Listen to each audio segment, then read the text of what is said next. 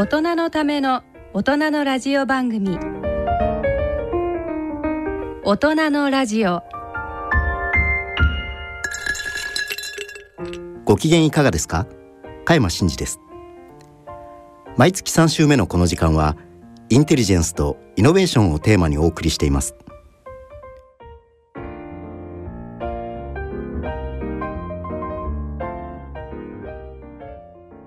ラジオ一等塾のコーナーをお送りします。ゲストはエクアドルで田辺農園を経営されておられる田辺正弘さん。進行は医療法人特進会グループ代表の松村博さんです。それでは大人のラジオ進めてまいります。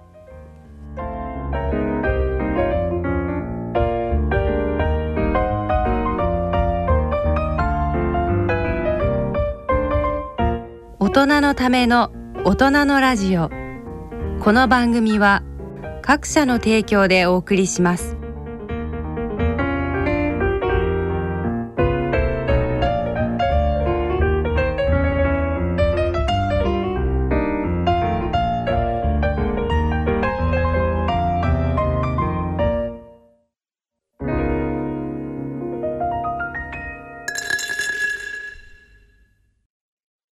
大人のラジオ。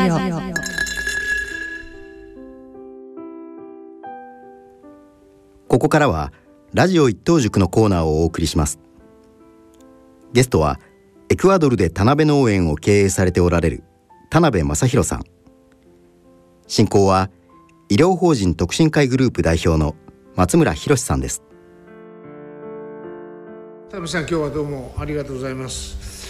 えーまあ僕は田辺さんと今日初対面であのラジオ局からのご紹介ということで予備知識があまりあありませんのであの非常に素朴な質問になるかと思いますがよろしくお願いします。よろしくお願いします。でまずあの田辺さんの農園からで収穫されたバナナをこの前たくさんいただいたんですねでみんなで食べまして非常に普通のバナナと違ってやっぱり美味しいありがななとうございます。んかこうあ甘さが違う感じでしょうかねで普通のバナナは大体全部食べないで先っちょはちょっと捨てなさいって言われてるじゃないですかそういう中でもう全部丸々食べれて非常にあやっぱ違うなと思いながら食べたんですがまず田辺さんのもうやってらっしゃる農園の概略のご紹介をちょっといたしていただければと思うんですがはい、ありがとうございます。あのまあ本当はあのこんな話をするとですね、親の、えー話をしなくちゃいけないもんですから長くなりますけれど、もともと父親の世代からエクアドルでマニラーサと油ヤシの栽培を手がけてました。で今はそのバナナがあ我々の経営の柱となってます。農園の今あ所有面積はトータルで615ヘクタールです。すごいですねこれ。でその中でバナナ栽培は350ヘクタール、東京ドーム5ヘクタールなんですね、あれトータル。ですからうん70個分ですかね、まあそんなあー規模でやってます。これは最初はそのバナナじゃなくてお父さんがそもそもどどうしてエクアドルに行か行かれたんでしょ戦前に話は遡ります。うはい。あの戦前に私の祖父がはい。フィリピンであのマリナーサの栽培をはいこれをまあ始めまして、はいはい。でそれにあの私の父がですね、えーそれについていって、はい。であの祖父の開拓を手伝って、はいはいそれでマリナスの栽培の経験を得まして、で経験を得たんですけれど父親が徴兵時期だったもんですから日本に帰りまして、たらすぐ太平洋戦争に入りまして、で派兵されるんです、で祖父はそのままフィリピンで残りましてそうですか。それでまあそこで軍属としてあの残るんですけれど、まあ、戦死という形になりました、で終戦あの戻っ父親は日本に戻ってくるんですけれどもフィリピンとは縁が切れてそれであのえーその後だいぶ経ってから、えーフィリピンでかなり大きくマニラーサの栽培をしてた某大手あの企業がですね古川拓殖そうです。か？はい。古川拓殖株式会社って言ってこれじ実は伊藤忠系のあそうですか。はい、あの会社で。それでそあのそこの会社が、えー今度新しい産業をエクアドルに、はい。えー持っていくとはい。いうところで、あの経験者である私の父親に、まあ、話が来たあとそうですか。でもともとあの親父はそういう経験者ですから、はいはい。まあすぐあのその話に乗った。まあ家族が行くことになりました。父さんはやっぱりそういう開拓精神というか海外でお仕事なさるのが向いてらっしゃるっていうかそういう方だったんですか？そうですね。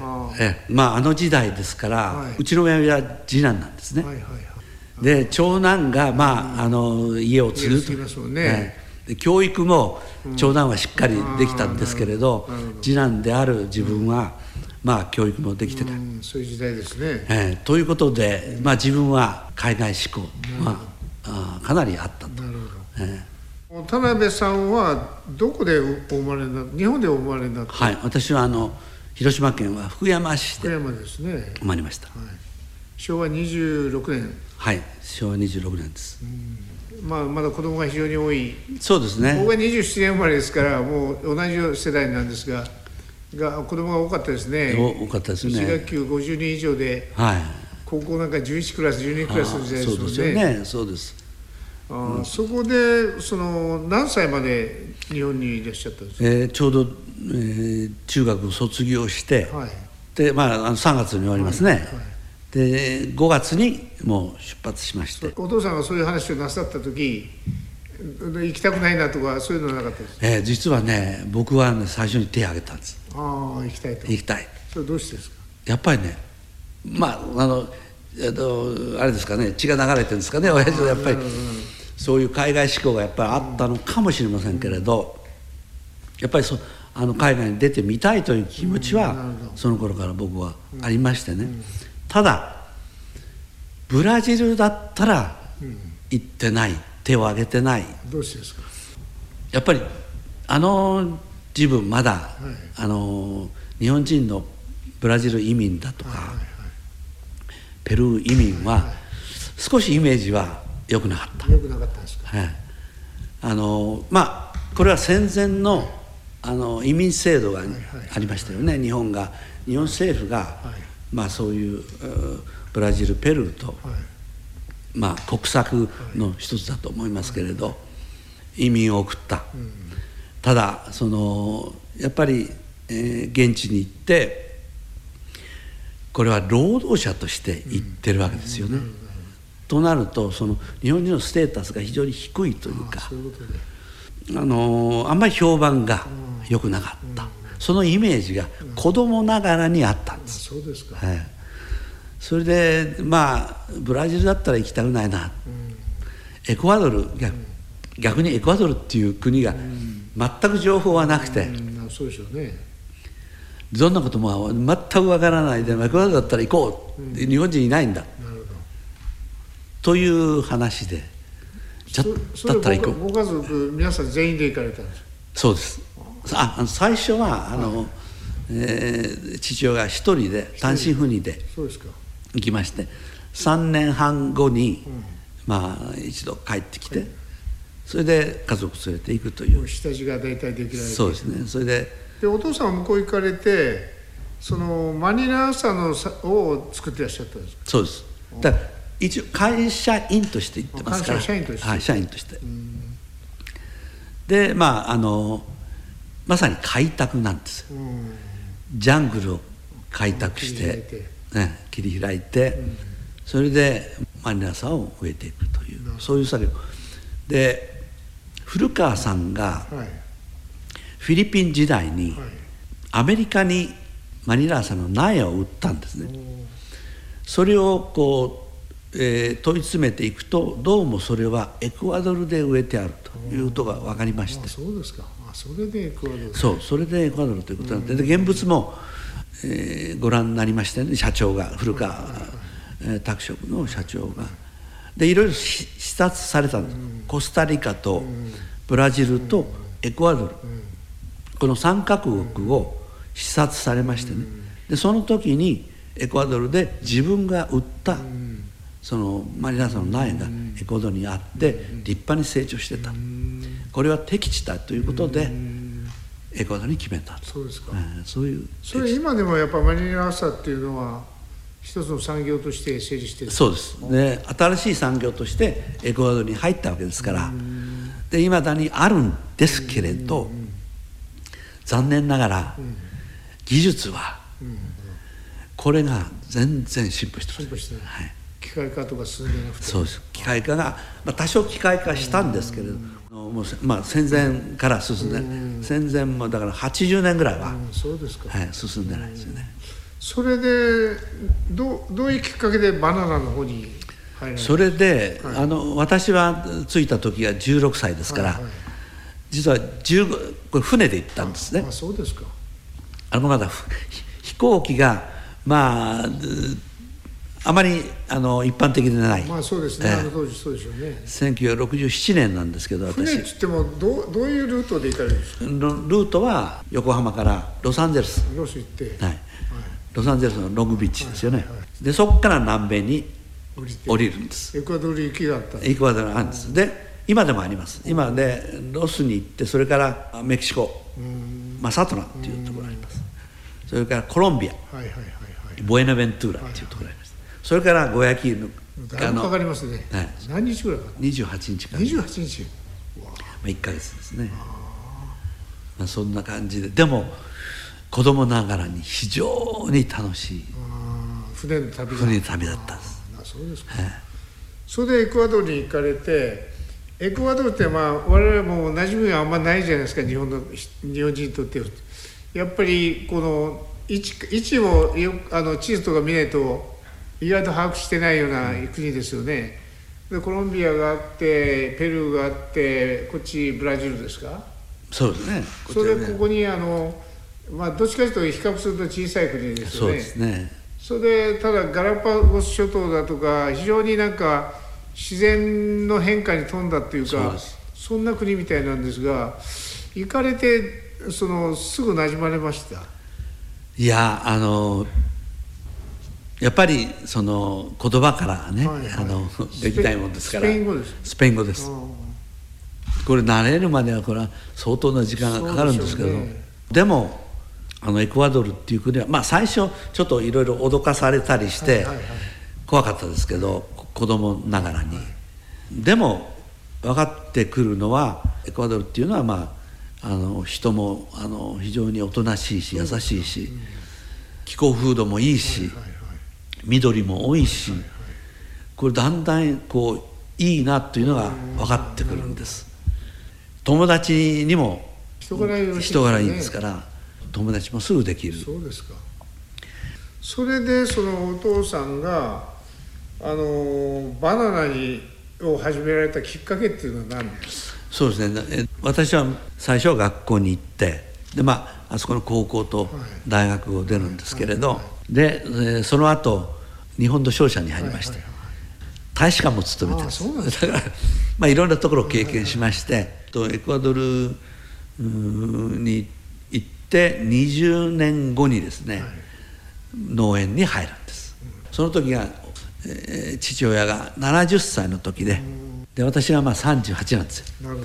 それで、まあ、そろそろ帰ってこいと。なるほどその時は今と今よりも規模的にはまだちっちゃかった。よそうです。まだ小さかった。でバナナはやってないんですまだ。あその時は。だからマニマニラ朝と油ヤシパームですよね。このあの2本立てで親父がやってた。そうですか、はい、それで私がまあ入ったんですけれど、うんはい。まあ、レールは敷かれてましたから、うはん。っきり言ってやることないんですよ僕は、あやんなくてーもうん回るわけです、まあ、それは楽って言えば楽だったんですけれど、まあでも男として何かやってみたいですよね。そうなんですよね。だから30代だったら特に。これってちょっと面白くない、うん。でなんかやっぱりやりたい、うん。っていうんでまあいろいろこう探したんです、で胡椒を作ってみたりですね、うんそうですか。でバナナがその時にちょっとしたブームを起こしてまして。もともとエクアドルは世界一みたいですね。世界一。世界一のバナナ輸出国ですあそこの伝統産品ですから。まあどうなるかなと思ったんですけれどブームが起こってまして。でブームっていうのがあの韓国がはい。あー1988年のソウルオリンピック、はいはいはいはい。あの時期に、あの輸入解禁をするんですよバナナの。でその買い買い付けにエクアドルにどっと来てましたそれでもうあのバナナが輸出が急騰してましてバナナがいいらしいと。いうことで私もちょっと 我々ねあの子供の頃バナナ高かったじゃないですか。高かったですね高級品だったですよね。そうです。それが73年か4年にはいはい。日本はあのあれ不利になる。そうだったですか、でその中でバナナをやってみようかと。そうです。でだからエクアドルの需要が増えましたから。なるほどなるそれでまああのエクアドルのバナナ生産者が、まあそれなりに潤ってる、これのいいんじゃないかと、ん、で私もちょっとやってみようかなと。ただその言葉で言うのは簡単なんですがね。この写真見てもものすごく広大な敷地でしょ？それも多分おそらくいろんな木をあの切り倒して植えていかれるわけでしょ？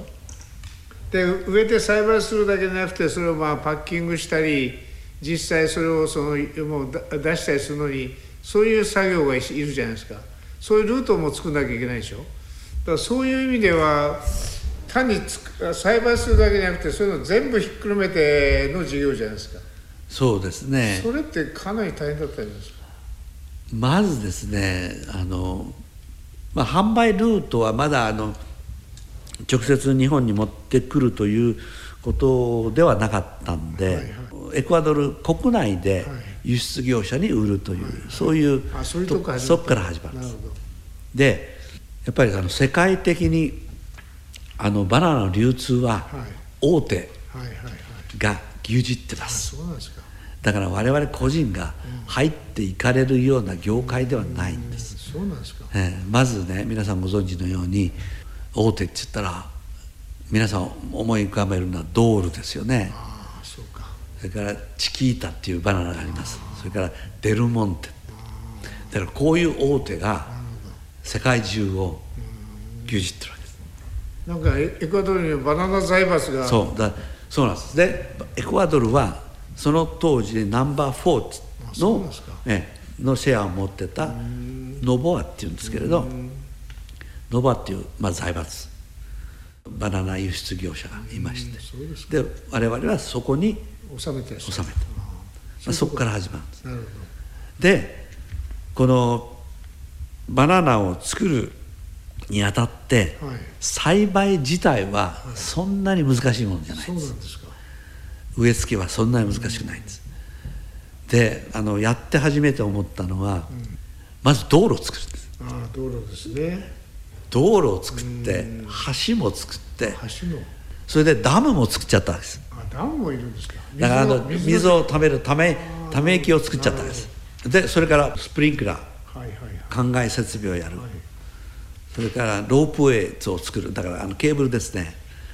でパッキングハウスを作る。そうですね。パッキングハウス必要なんですね。でもうとそにかくれもバナやナをちゃんときれいに洗ってそうです。きれいな水でそこから真空パックするわけですね。そうですね。だからそういう作業だけでもこれ写真で見させてもらってああこんなに工程があるのかと思ったんですがあの最初はいわゆるレギュラーバナナっていうんですか？レギュラーバナナっていうのはいわゆる農薬とかそういうのを使って栽培するバナナのことを言うんですか？日本語で言うと観光栽培。ああなるほど。えーだからまあ通常な通常のやつですね、えそれを一時はやってらっしゃったんですね。そうです。8, 8年ぐらい。ーそうですね。でそれをやりながらそこにやっぱり疑問を持たれも持たれ始める、それはうんどうしてですか？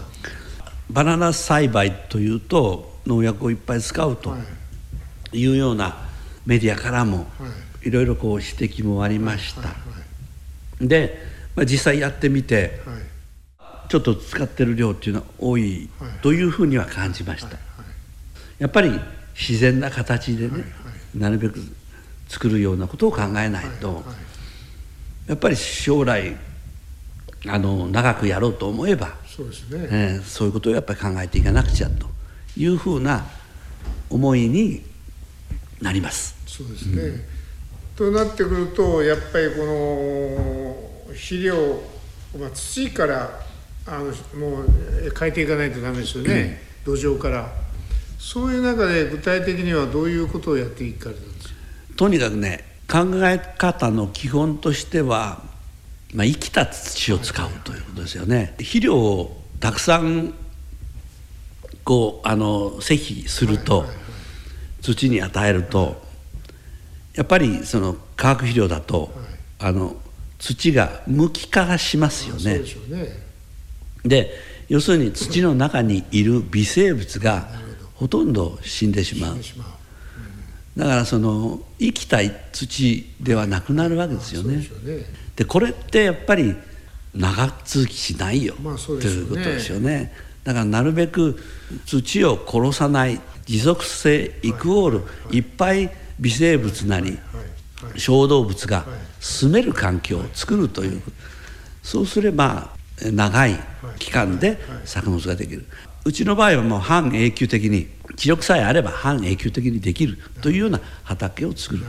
そういうことを考えた、ただその通常のやり方からそっちへ切り替えるときに急に変わっていかないじゃないですか、そのあたりしばらくご苦労はあったんですそうですね。でもそれほど極端な急激な落ち込みっていうのは幸いになかったんです。そうですか。だから全部いっぺんにこのうん。変えたわけではなくて、えーまあできるところから、っていうのはね最初できるところ一番、えーやりすかやりやすいというかだから除草剤を使わない。ここから。除草剤使わないとでも相当手間暇かかるんじゃないですか。かかりますけどでもあのバナナは大きいんですね、あのまあバナナの木というのか草っていうのは、まあ、実際は草なんですけれど5メートルぐらいになりますから、えー日日が当たらなくなるから大きな草は生えなくなるんです。ああそうなんですか。その買った草も肥料になる。そうですね。そうするとそこに置いとけばそれが肥料になってくれるというこれえー読ませていただいるとそのた堆肥ですか？ミミズとかがまず育つようになるとミミズの糞とかも肥料になるんですね。あそれでぼかし肥っていうんですか？はい。と鶏粉の肥料とかそういうのをどんどん入れてそうです土をとにかく肥やしていくっていうかそうです。あの健全な土に土壌にしていくってことですね。そうですね。でまあミミズがまああのと特徴的なんですけどうちの畑にはミミズ堆肥というのを作るんですけれど、作ってるんですけれど、はい。これって実はは割と早い段階からはい。始めましてね、まあ、今言った観光栽培をする時からミミズをやってるんです。私あの知識なくて素人でバナナ栽培始めて、最初の収穫の時に6割捨てました。4割しか収穫できなかったそれはどうしてですかこれ病気にかかりましてね。病気がかかりやすい。ねあの葉っぱが枯れる病気がある。でこれにかかってバナナ食べられるんですけれど国際規格に合わない。だから成長が遅れるんですね。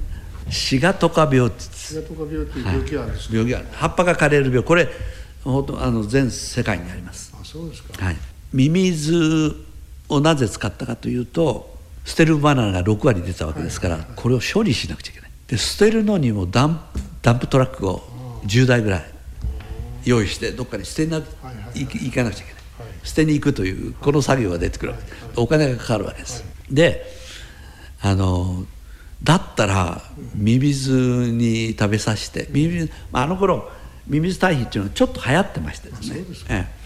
それでまあそういう業者がいましてでミミズを買ってきてそれで囲いを囲いを作って堆肥を作ってそれで餌にバナナ捨て捨てるバナナの底にやってそれで堆肥を作る。そうですかこれを割と早い段階でやったんです。か。これをだから何のためにやったかって言ったらゴミ処理なんですよ。でゴミ処理のためにミミズを始めまして。でそれをまあ循環させると。ゴミが大変になっていくんですね。そうです。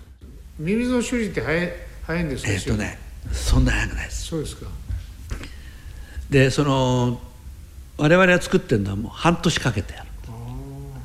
最初はねバナナの形をしてますからそれを餌にしてやるんですけれど。で食べ尽くすと土土なんです、で土になるとまたあの餌をやって、それをだんだんだんだん積み上げていく。これ半年間やるんです。半年間やるとまあこれぐらい積み上がってくる。でその土を畑に戻す。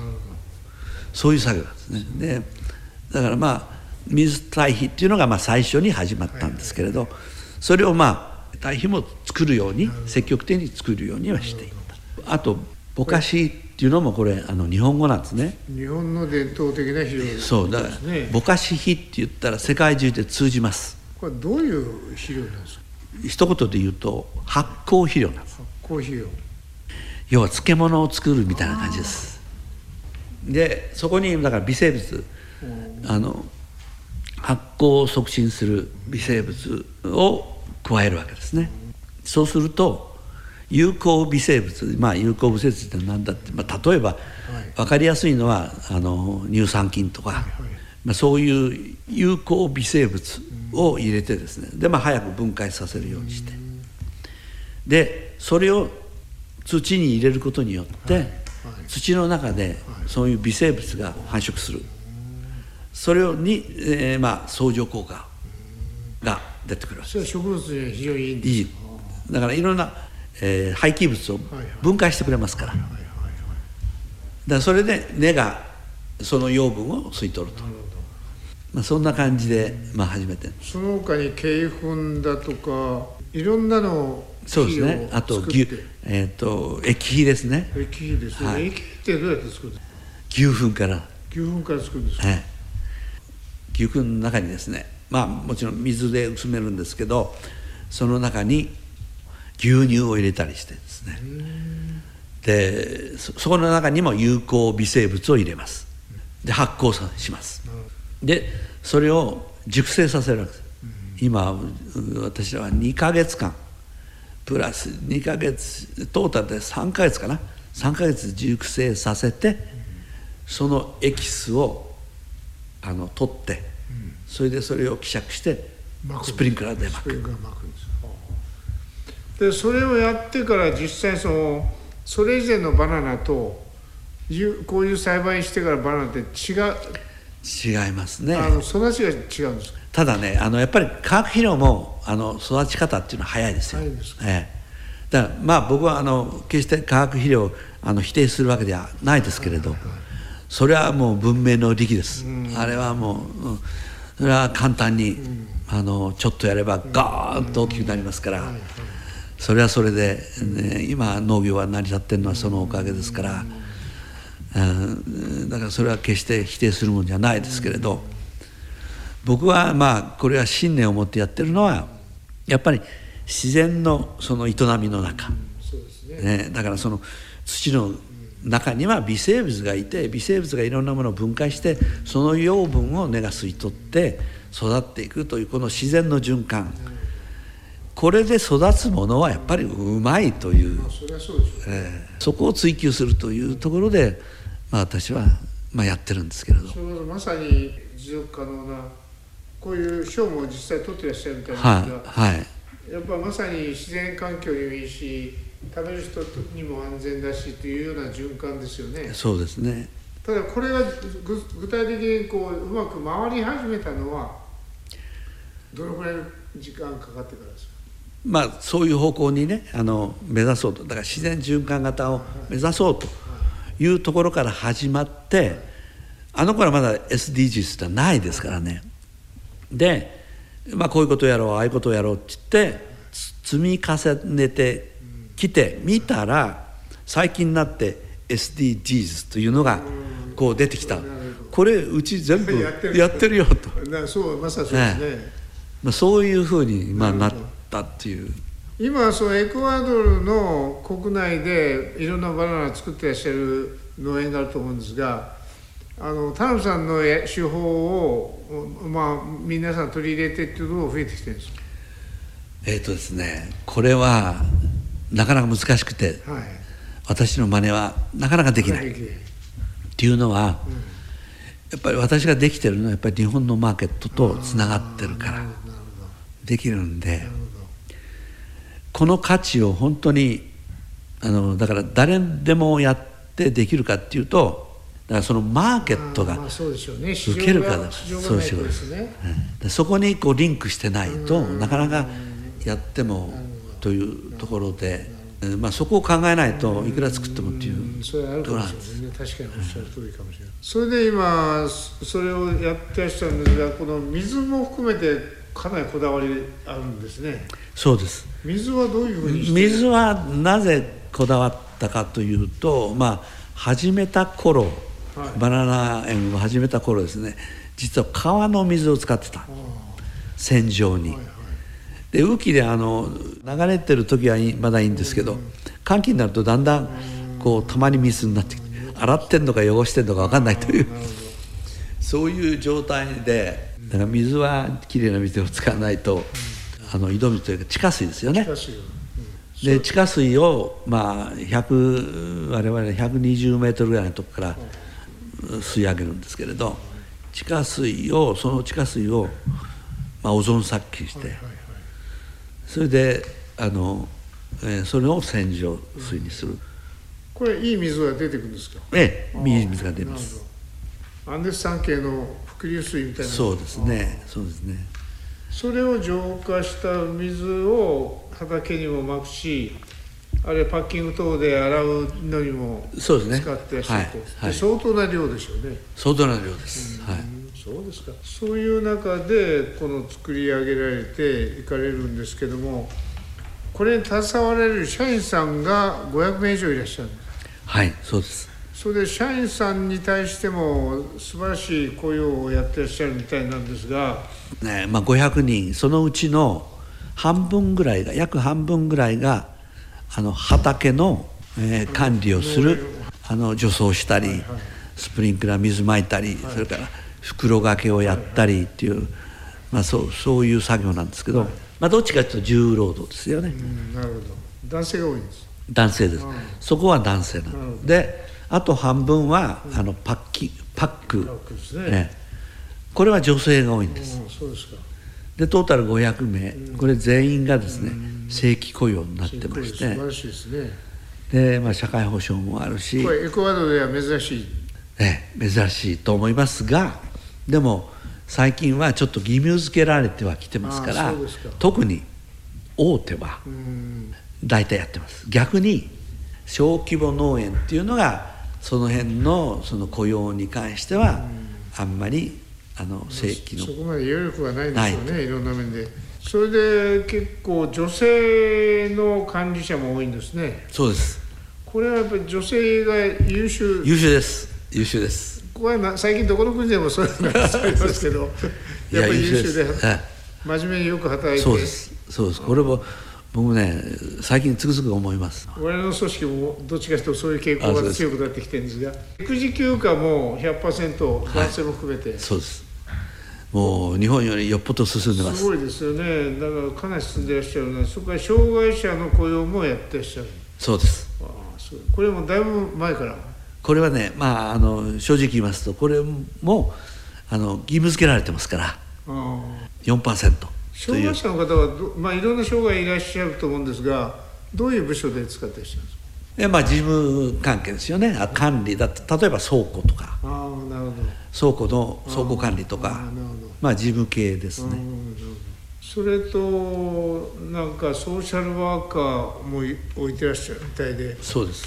もうすごいですね。だから体ののみならずメンタルのケアもそうですね。メンタルケアもやる。これいつ頃からそういうふうにやってらっしゃるえっ、とですね2010年ぐらいですね。今から10 12、3年ぐらい前からね。ええやってます。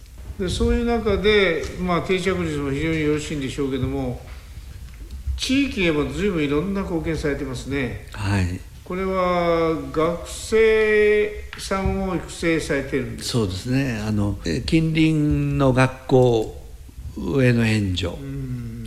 それからまああの奨学金とまではいかないんですけれど、まあある程度のですね優秀な学生に対しては多少援助するとか。そうですね。それから地域へ高齢者の施設なんかの慰問とかそういうのそうですね。はい。これ具体的にはどういう？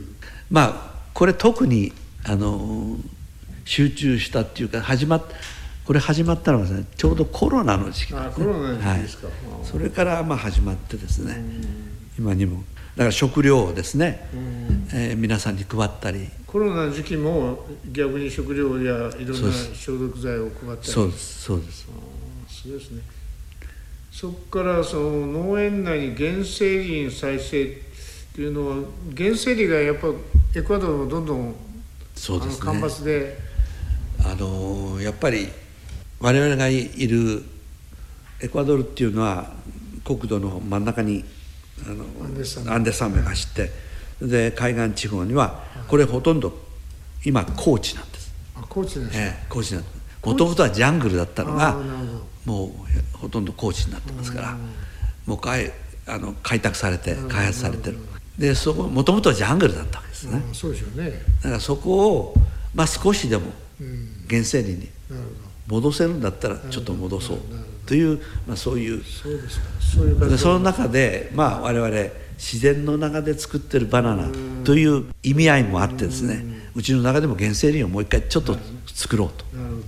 そうすれば自然も戻る動物も戻る鳥も戻ると、まあ、そんなね、まあ、ちょっとあの考えでやっぱりいっぱい鳥が飛んでくる。いやいろんな動物が農園の中にいるっていうのはねなかなかこうあの癒される部分がありますから。ね、えあとその花粉なんかの後輩なんかは鳥なんかがいた方がいいんでしょうねね。鳥とかそう蝶とか。だからやっぱり鳥は大事なのは病害虫をはい。害虫をねあ、食べてくれますから。これ非常に重要で。うちにいっぱいあのツバメがいますツバメにとっても非常に環境としては最高なんでしょうね。エクアドルはあのバードウォッチング。はい。これに非常に適してる国ですごい種類が野鳥が多い。んでしょうね。種類が多いんです。自然環境がやっぱり素晴らしいってことでしょうね、そういう中で、まあ、いろんな社会貢献でいろんな賞を受けられてますね。地域貢献。大統領からあまあだから国県そうですよ市ね村まあ一応全部いただいてるんですよ。だからまあ企業としての社員さんの環境づくりも素晴らしいですね。社内にはサッカーチームなんかもあるんですね。そうです。これもすごいですね。これサッカー競技場があるんです。あ競技場。あのフルサイズじゃないですけどまあサッカーが一番人気ある。そうです。女子チームが4チームぐらいあって男子チームが14ぐらいあるんじゃないですかね。社内でもあのやるわけですリーグ戦をやるんです。できますねそれだけでねリーグ戦をやってそれで年末にその決勝戦をやって。なるほど。その他誕生会とか優秀者の発表とか素晴らしいですね。それで今そういうバナナを普及していく上でなんか難しくなってるようなことってございますか？時代とともに。まあ現実的な話をしますと、はいまあエクアドルのバナナ。はい。日本にとっては遠いとこから来るうん。バナナですよね。でまあ現実今の現実はですねコロナ以来。はい。流通が非常に不安定になってなるほどなる船がまともに動かない。コンテナがまともにない。はいはい。そんな状況の中でバナナ輸入業者にとってははいはい輸入コストが非常に上がってきてる。これ、まあ、コロナから始まったわけですけれど。でプラス今の円安ですから非常に厳しい状況にはあります。どうしても値段を高くせざるを得ないから消費っていうのが伸びない飲めないという、まあ、その今現象が起こりつつある。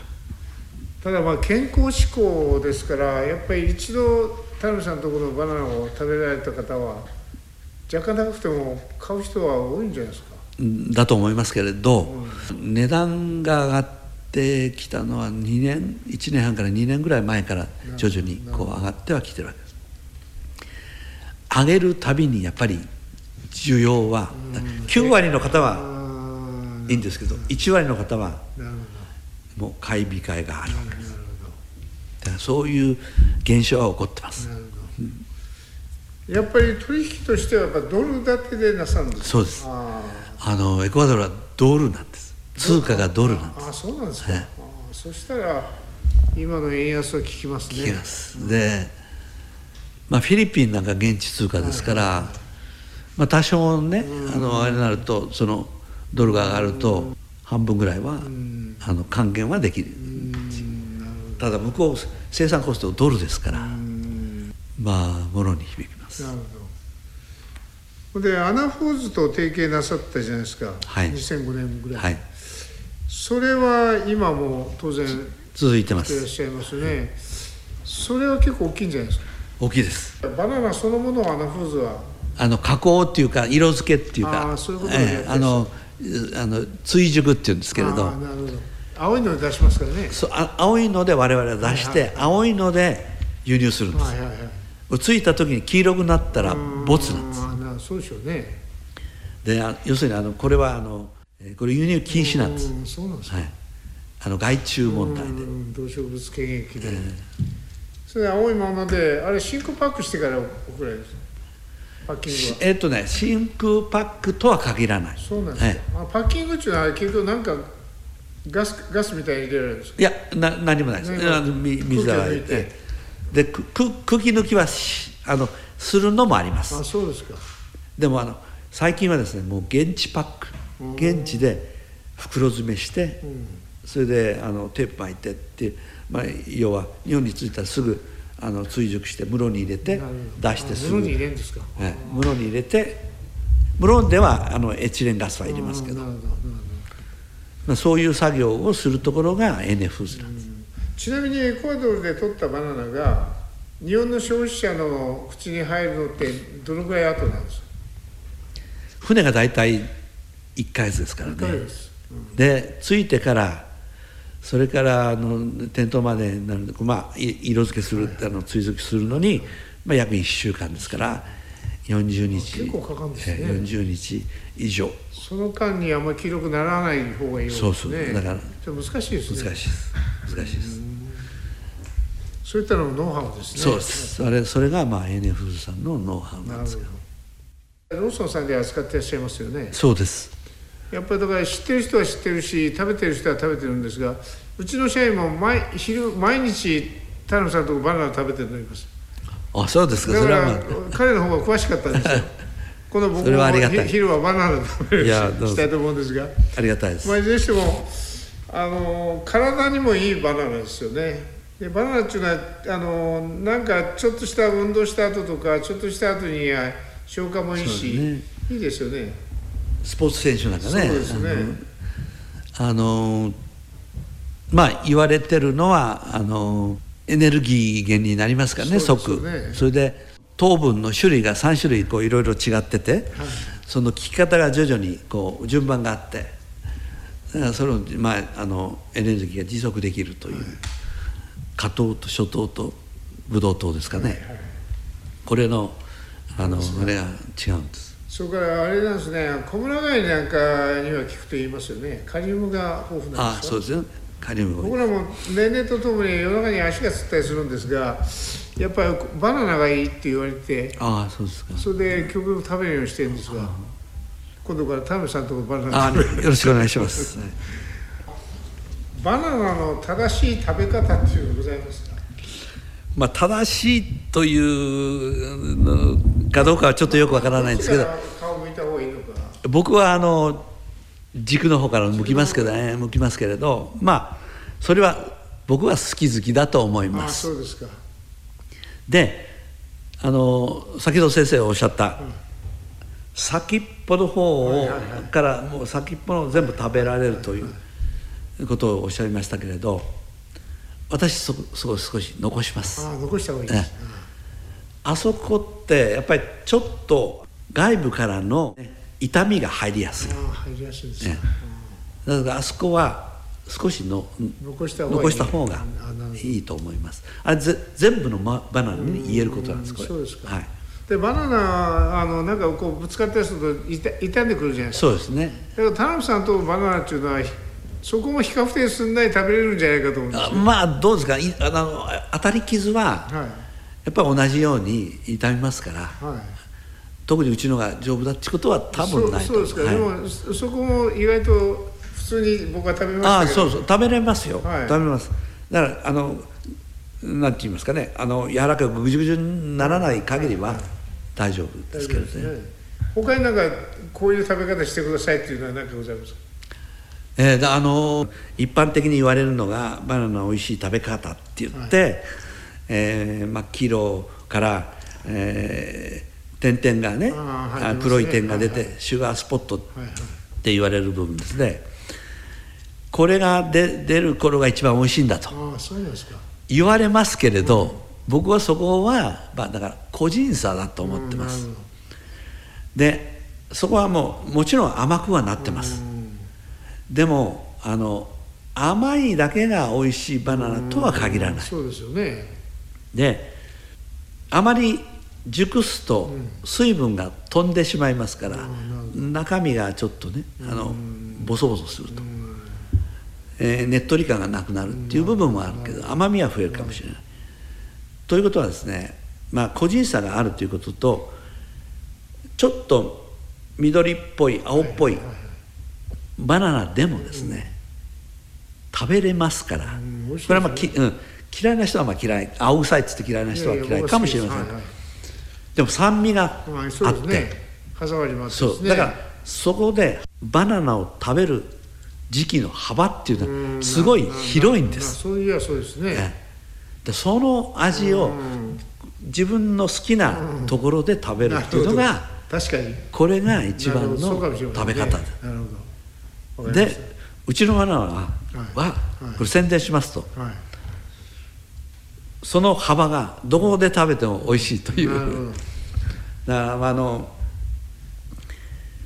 やっぱりあの熟す前は身が締まってますから、うんね、あの食感もいい食感もいいですねで酸味が残ってると甘みと合わさってちょっと深みのある味がしますサラダなんかにも入れられますよね。ああそうですよね。そうです。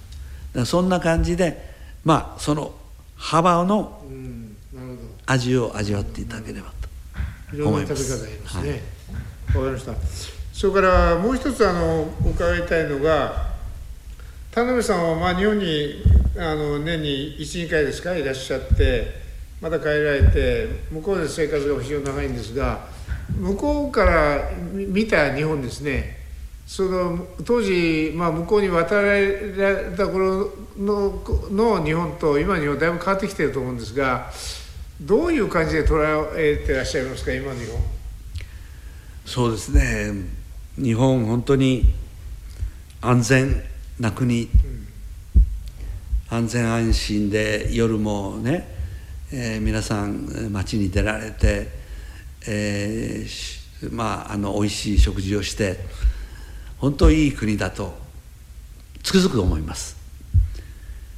で我々外にいる身から見るとですね本当に羨ましい、その、えー、こういう安全な世界っていうのはまあ日本だけだだろうと、うん、というふうに僕らは外から見ると思います。だからこれが多分日本人の日本で住んでるとそれが多分自覚できて当たり前になってそう当たり前になってるというこれが当たり前で本当は世界から見たら当たり前ではないんだということをですね皆さん日本の皆さんは認識自覚した方がいいとそうですねだからこれって非常に大切なことだと思いますけれどこれをいかに守っていくかっていうのは大事なことでしょうね。まあ、日本人がそこに気づいてそれを守っていく努力をもっとしなきゃいけないですけどね。そうですね。わかりました。田辺さんのまだ今からやりたいことっていうか夢というかそういうのございましたら。そうですね。あの田辺バナナはまあ安全安心で美味しいというふうに歌ってきて。まあ私はもうバナナバナナ屋ですから、えー、とにかくまあ皆さんに田辺バナナを知ってもらってですねこの美味しいバナナを味わっていただく、うん、まあ本当にこれをね、えーえー、一人でも多くの皆さんに味わっていただきたいなっていうのがまああ私の夢ではあります。まあだけど、まあ、僕らもあの今までご縁がなかったんで知らなかったんですがあのもう今から田辺さんとかバナーを活用させてもらいますしいろんな人に進めていきたいと思いますんで、まあ、頑張ってとにかくいいバナナを生産していただければと思います。今日はありがとうございました。ありがとうございました。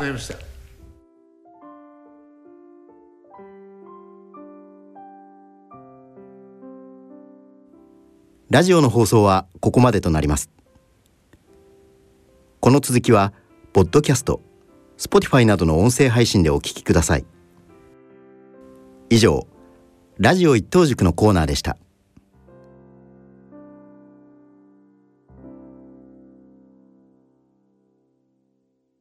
大人のラジオ。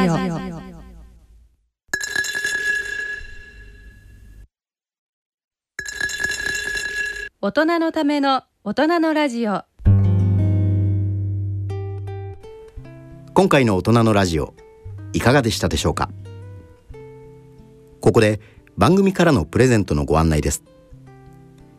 番組では手島隆一さんの著作の小説鳴かずの格好の単行本化を記念しこちらの単行本を抽選でプレゼントさせていただきます。プレゼントご希望の方は番組ホームページのプレゼント欄よりご応募ください。番組へのご意見ご感想などもお書き添えください。それではそろそろお時間です。ここまでのご案内は私加山真嗣でした。大人のための大人のラジオ。